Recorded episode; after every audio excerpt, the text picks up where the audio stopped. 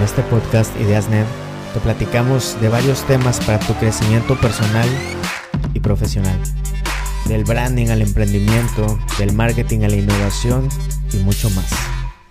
El problema de las pruebas silenciosas y por qué deberías estar consciente de esto. Me acabo de encontrar con este concepto en este libro llamado El Cisne Negro de Nassim Nicholas Taleb, un gran pensador. Bueno, el concepto del cisne negro da para, otra plática, pero ahorita me voy a concentrar en este problema, el problema de las pruebas silenciosas, y el autor lo aborda con esta breve historia. La voy a leer textualmente. Se llama La historia de los fieles ahogados.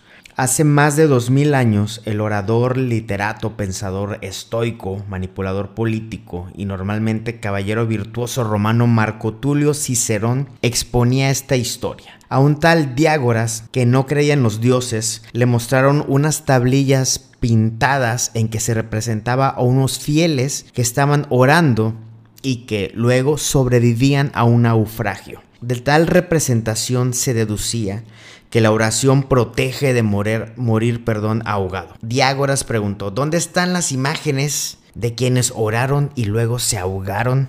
Los fieles ahogados, al estar muertos, hubieran tenido muchos problemas para advertir de sus experiencias desde el fondo del mar. Esto puede confundir al observador superficial y llevarle a creer en los milagros. A este fenómeno lo llamamos entonces el problema de las pruebas silenciosas. ¿Qué es? Normalmente eh, asumimos que entendimos algo cuando vemos una prueba tangible, algo visible. Si yo hice esto y muchos hicimos esto otro y tuvimos éxito, bueno, entonces hay que repetir esa fórmula que nos llevó al éxito, según lo que estamos viendo. Pero el autor nos propone que no deberíamos evaluar lo que es visible, sino evaluar todos aquellos intentos que no nos llevaron al éxito. Voy a poner un ejemplo que me voy a inventar en este momento, que lo escucho mucho, eh, sobre todo en, en, la industria del emprendimiento y en la de la motivación. Hablemos del emprendimiento. Veo muchos consejos que nos dicen, oye, ¿sabes qué? Mira que este, aviéntate por, por todo lo que, lo que tú creas, lo puedes lograr, persigue tus sueños, haz esto, levántate a las 5 de la mañana, eh, trabaja 16 horas al día, invierte en esto o ahorra tanto, ta, ta, ta. Y entonces vemos varios de estos mensajes, eh, vemos a cinco emprendedores que nos dan un mensaje similar y entonces nosotros lo creemos o lo damos por cierto y empezamos a repetir esas fórmulas. ¿Qué pasa? Que no nos, que no tenemos el mismo resultado. ¿Por qué no me está yendo igual que a esos cinco emprendedores que me dieron un mensaje similar? ¿Por qué no?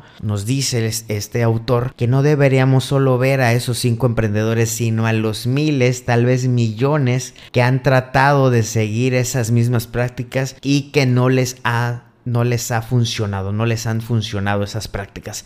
Para tener un panorama más genuino, más real, deberíamos hacer ese análisis estadístico no solo de las de los cinco casos visibles, sino de todos para ahora sí poder tener noción del porcentaje de éxito de esas prácticas, en este caso hipotético que te estoy planteando. Se da en la motivación, se da en el emprendimiento, en temas de negocio, se da en temas de salud, en todos lados.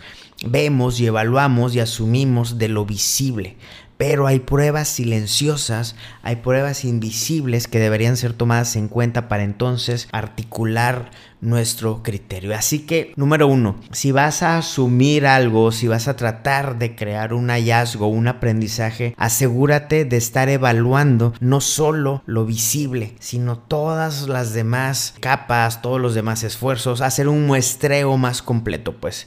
Y número dos, si vas a comunicar algo, antes de hacerlo, ten la responsabilidad de que el consejo que vas a dar corresponda o sea la consecuencia de una buena evaluación no solo de un muestreo sesgado de lo visible. Así que evaluemos, evaluemos todas las capas de nuestro análisis estadístico, perdón, para no caer en el, en el problema de las pruebas silenciosas. Si esto que escuchaste fue valioso, te invitamos a suscribirte a nuestro newsletter semanal y a seguirnos en todas nuestras redes sociales. Somos NET, agencia de diseño, y te saludamos desde Monterrey, México.